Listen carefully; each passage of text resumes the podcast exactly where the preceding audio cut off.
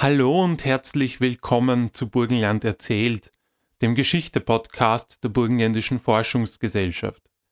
Mein Name ist Michael, ich bin Historiker und darf euch in dieser Serie, passend zum Jubiläumsjahr 2021, unter dem Titel 1921 von der ersten Idee bis zum letzten Grenzstein die Entstehungsgeschichte des Burgenlandes nacherzählen. Bevor wir mit der Folge loslegen, vergesst nicht, den Kanal zu abonnieren, damit ihr auch in Zukunft keine Folge mehr verpasst. Los geht's!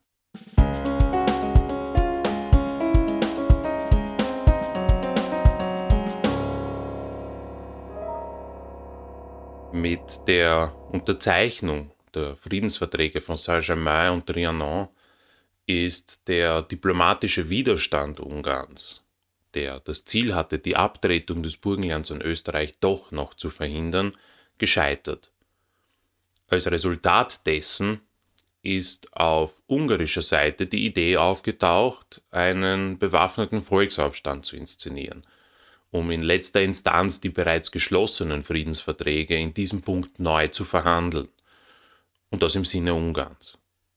So sind im Burgenland nach und nach insgesamt sechs Freischärler Korps aufgetaucht, die Angliederung an Österreich mit Waffengewalt verhindern wollten. Da in der Bevölkerung Deutsch-Westungarns die Bereitschaft für diese Auseinandersetzung nicht wirklich groß war, haben sich die Truppen hauptsächlich aus Innerungarn rekrutiert. Dabei hat es sich um eine abenteuerliche Mischung aus arbeitslosen Militärs, nationalistischen Studenten aber auch aus Flüchtlingen aus allen möglichen, nun nach dem Ende des Ersten Weltkriegs von Ungarn abgefallenen Gebieten gehandelt. In Österreich war man von diesen Plänen und Vorgängen schon im Herbst 1920 unterrichtet worden, was dazu geführt hat, dass Österreich die Großmächte bzw. die Siegermächte des Ersten Weltkriegs in dieser Frage um Hilfe gebeten hat. Allerdings sind weder Briten noch Italiener oder Franzosen aus unterschiedlichen Gründen dazu bereit gewesen, sich dieser Frage anzunehmen oder sich in diesen Konflikt tiefer hineinziehen zu lassen. Nachdem klar war, dass sich Österreich in diesem Punkt auf keine Hilfe verlassen konnte, sind Anfang Juni 1921 Befehle an das Bundesheer ausgegeben worden, damit dieses einige Bataillone bereithält, die eingreifen konnten, falls es zum Zusammenstoß kommen sollte. Zum Eingreifen des Bundesheeres ist es allerdings nicht gekommen, da die Entente dies untersagt hat. Stattdessen sollte die Landnahme des Burgenlands durch Beamte der Zollwache und Gendarmerie vorgenommen werden.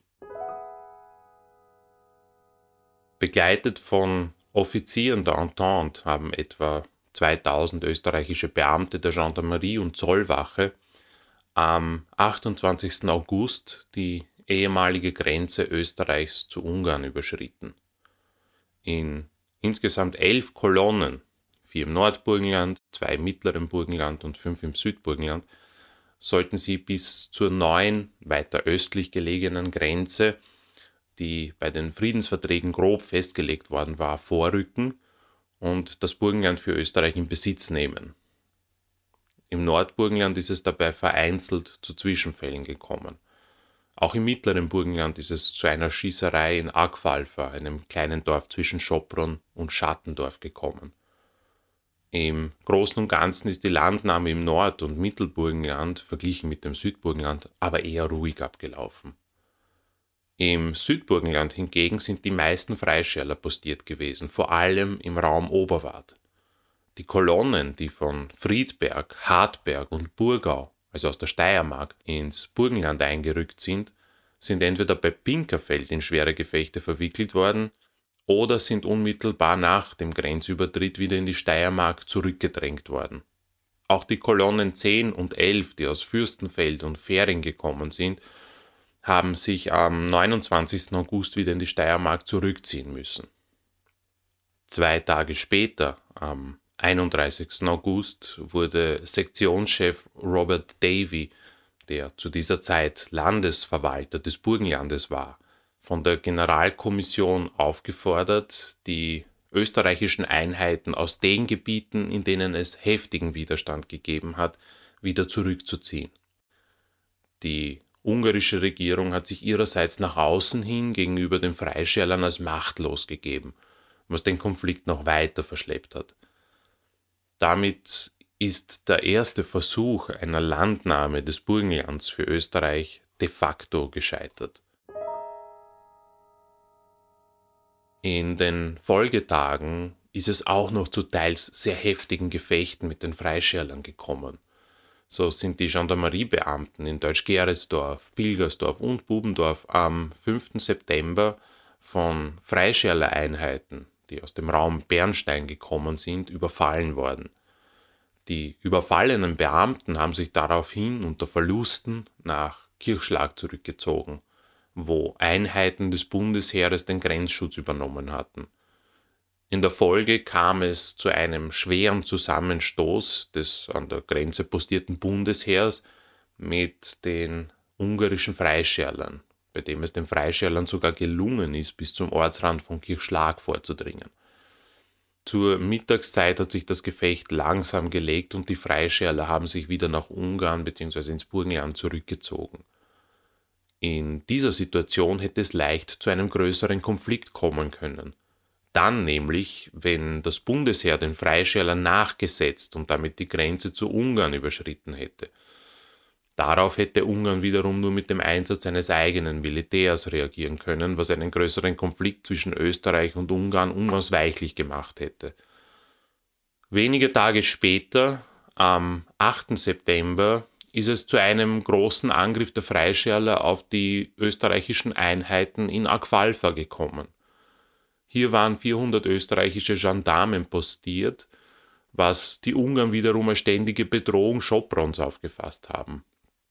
Die Gendarmen wurden von drei Seiten angegriffen und konnten ihre Stellungen trotz schweren Beschusses etwas mehr als eine Stunde halten. Nachdem sie allerdings von heranrückenden Freischärler-Einheiten eingekreist werden sollten, mussten sich die Österreicher aus diesem Gebiet zurückziehen. Letztlich hat die österreichische Regierung entschieden, dass alle Gendarmerieposten auf burgenländischem Gebiet geräumt werden müssen, was am 10. September auch passiert ist. Dennoch gab es auch danach noch Gefechte. Am 24. September haben Einheiten der Freischärler Bruck an der Leiter überfallen. Bei diesem Überfall sind die Freischärler sogar auf österreichischen Boden vorgedrungen.